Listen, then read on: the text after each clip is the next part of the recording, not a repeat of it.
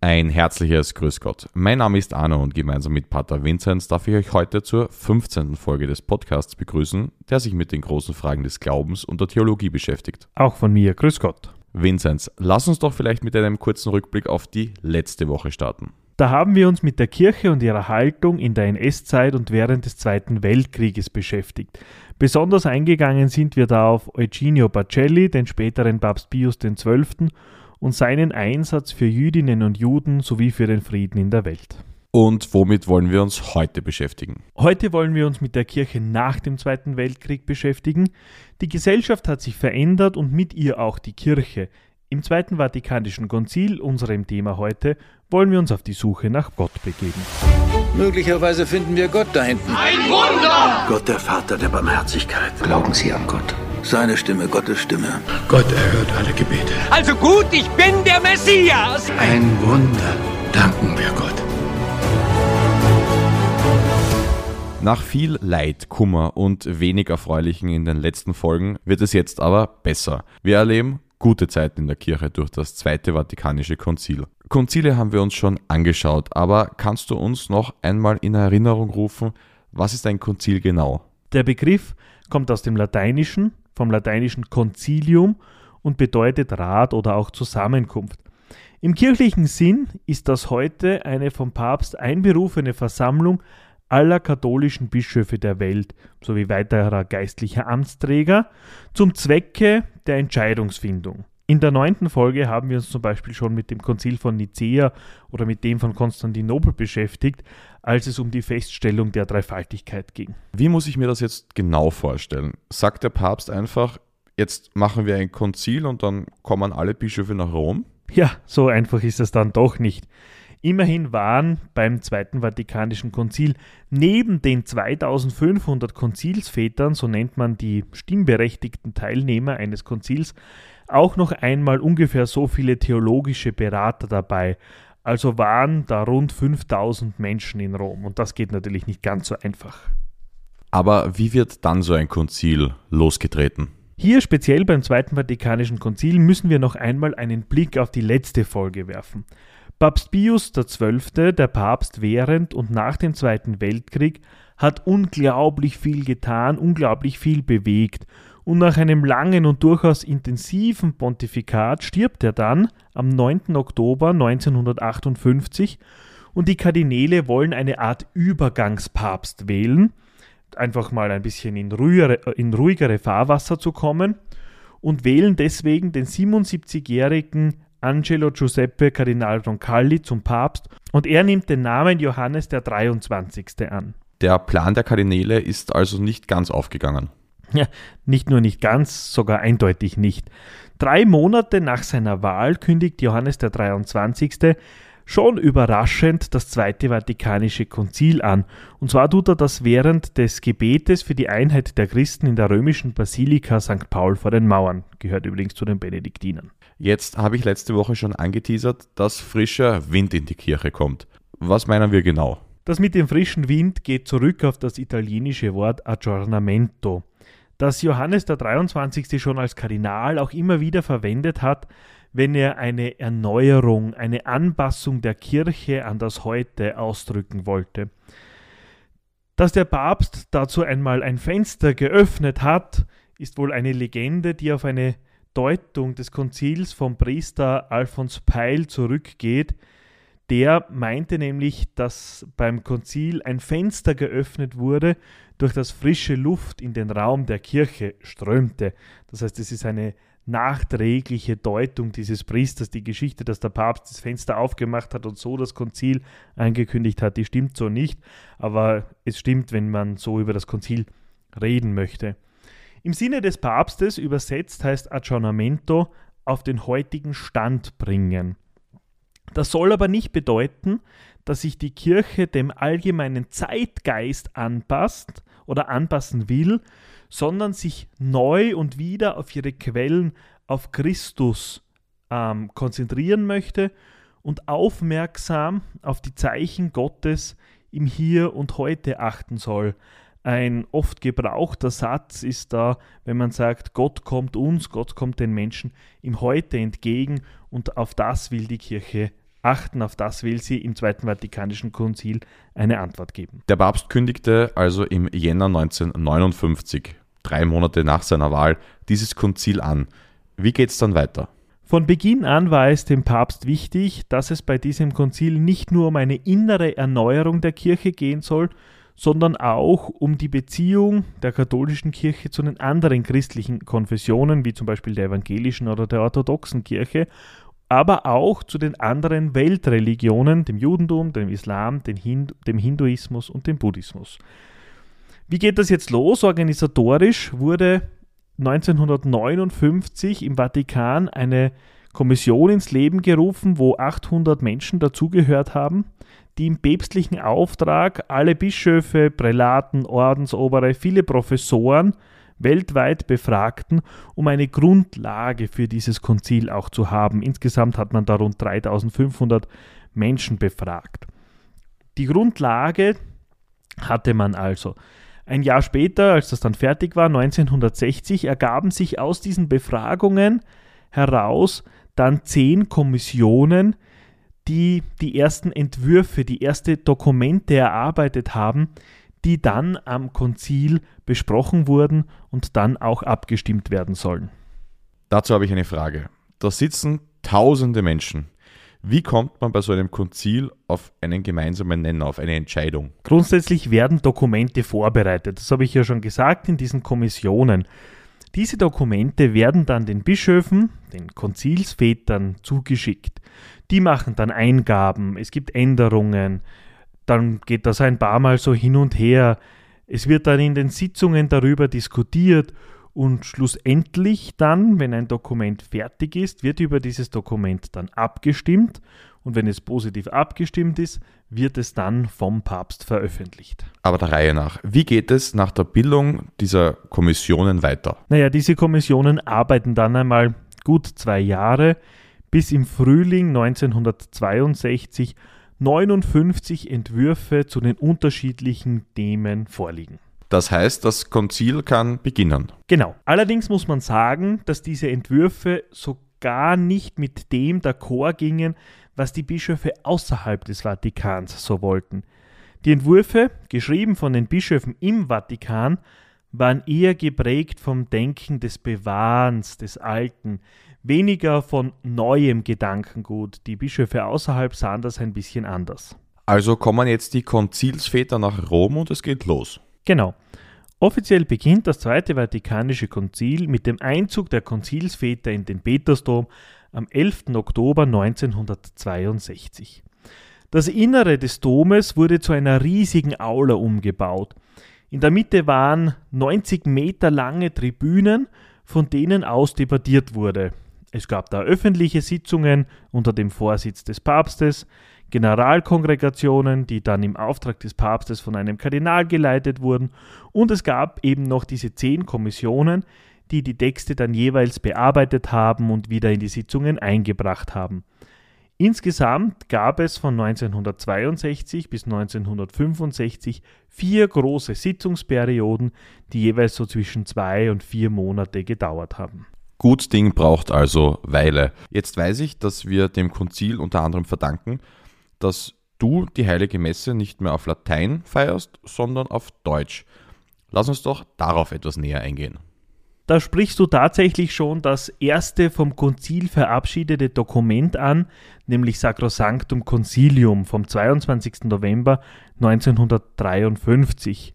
Ich werde jetzt nicht das ganze Dokument vortragen und schon gar nicht auf Latein, denn die Einleitung dieses Dokumentes ist schon interessant. Es fordert nämlich dazu auf, dass die Formen und Riten in der katholischen Kirche verständlich sein sollen. Das heißt, jeder soll das mitvollziehen können, was da passiert.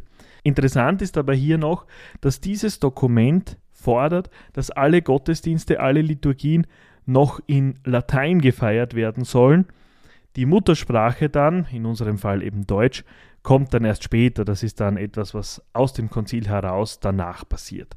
Wie viele solcher Dokumente hat das Konzil denn verabschiedet? Insgesamt sind es dann 16 Dokumente, von denen manche eigentlich kaum eine Bedeutung haben, wie zum Beispiel Intermirifica, das ist ein Dokument, das beschäftigt sich mit den damaligen sozialen Kommunikationsmitteln, also Fernsehen, Radio, Theater und hat eigentlich kaum eine Bedeutung. Ich habe da auf der Uni einmal eine Arbeit darüber geschrieben.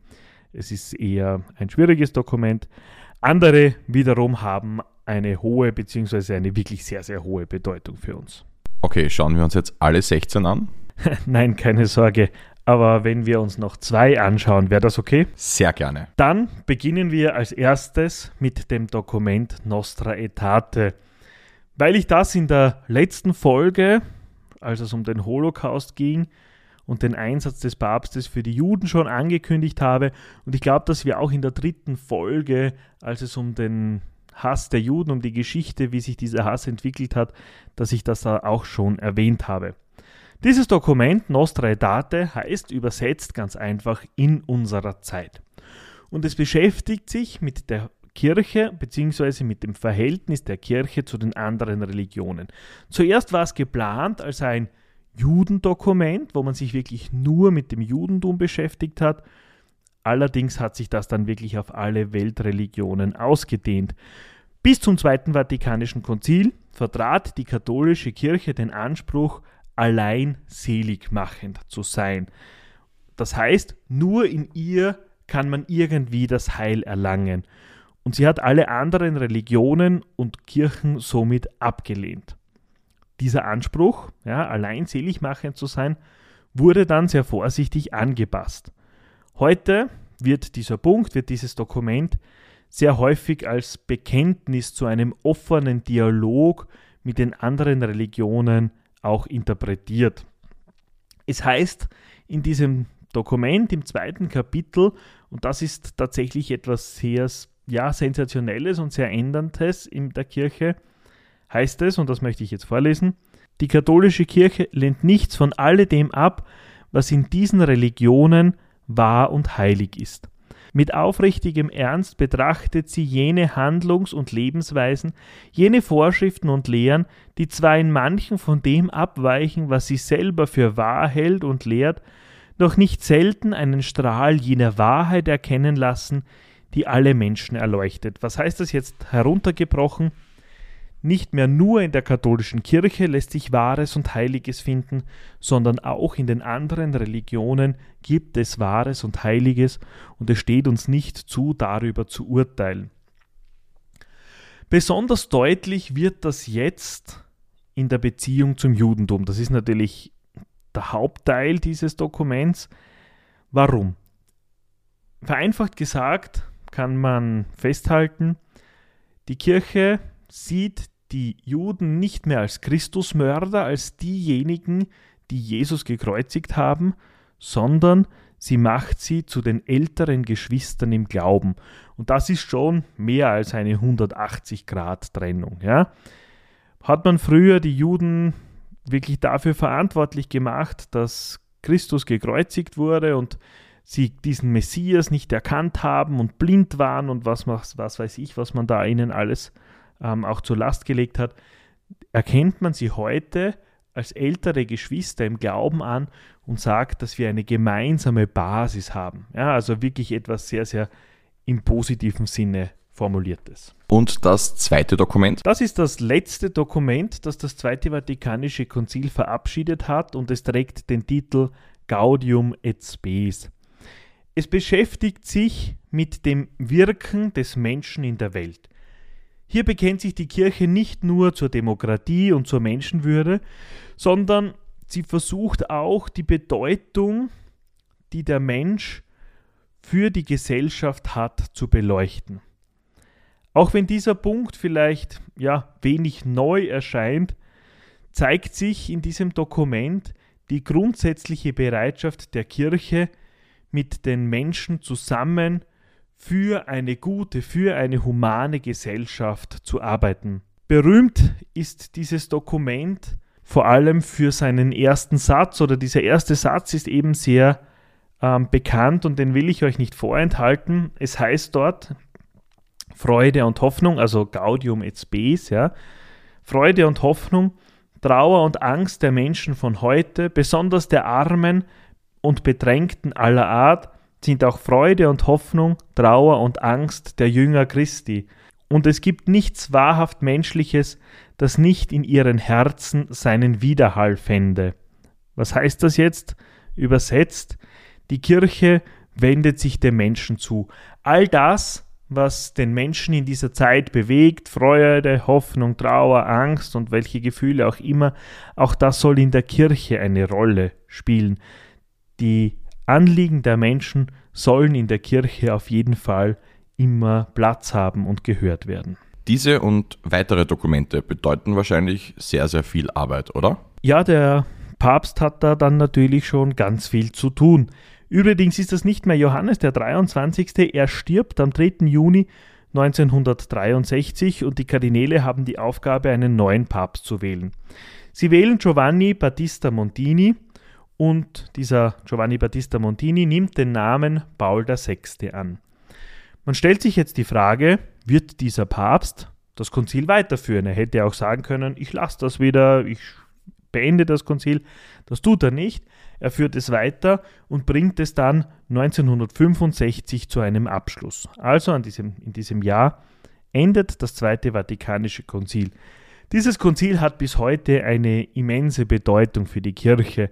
Es zeigt uns das Wesen der Kirche, es zeigt uns ihre Beziehung zur Welt. Wir haben nur Ausschnitte gehört von dem, was dieses Konzil wirklich auch bewegt hat. Es ist, ähm, ja, wir könnten Unmengen an Folgen füllen mit dem Inhalt dieses Konzils. Mir war wichtig, dass ihr heute einen Überblick bekommt, was in diesem Konzil passiert ist und warum es so wichtig ist. Aber es gibt wahrscheinlich keinen Superlativ, der die Bedeutung dieses Konzils für die Kirche auch nur im geringsten fassen könnte. Ich habe jetzt noch eine Abschlussfrage. Das Konzil endet 1965. Seit damals ist relativ viel passiert. Der Mensch war auf dem Mond, wir haben selbstfahrende Autos, wir haben das Internet, das unsere Kommunikation komplett verändert hat. Auch gesellschaftlich hat sich viel getan. Wäre es nicht wieder mal an der Zeit für ein Konzil? Auf der einen Seite sind sicherlich Dinge aus dem Zweiten Vatikanischen Konzil noch nicht umgesetzt, die noch auf ihre Umsetzung warten. Und auf der anderen Seite tut der Papst ja so etwas Ähnliches wie bei einem Konzil. Er führt einen synodalen Weg. Er befragt die Menschen, er befragt die Katholiken weltweit nach ihren Sorgen und Anliegen. Ich weiß es nicht, vielleicht ist das eine Vorbereitung für ein Konzil, das kann ich nicht sagen, aber wir werden sehen. Papst Franziskus ist für Überraschungen immer gut. Vielleicht ruft er ein Konzil aus, vielleicht macht er ganz was anderes. Päpste sind ja da relativ frei, wie sie Entscheidungen treffen und was sie tun. Johannes der 23., von dem alle geglaubt haben, er ist jetzt ein paar Jahre Papst, dann stirbt er schon, hat dieses Zweite Vatikanische Konzil ausgerufen. Also lassen wir uns vielleicht manchmal auch von Franziskus überraschen oder vielleicht von einem seiner Nachfolger. Eine Entscheidung haben wir auf jeden Fall schon getroffen und zwar das Thema unserer nächsten Folge. Nächste Woche geht es um einen ganz neuen Themenkreis und der Frage, wie trete ich eigentlich mit Gott in Kontakt? In diesem Sinne, Grüß Gott. Gott.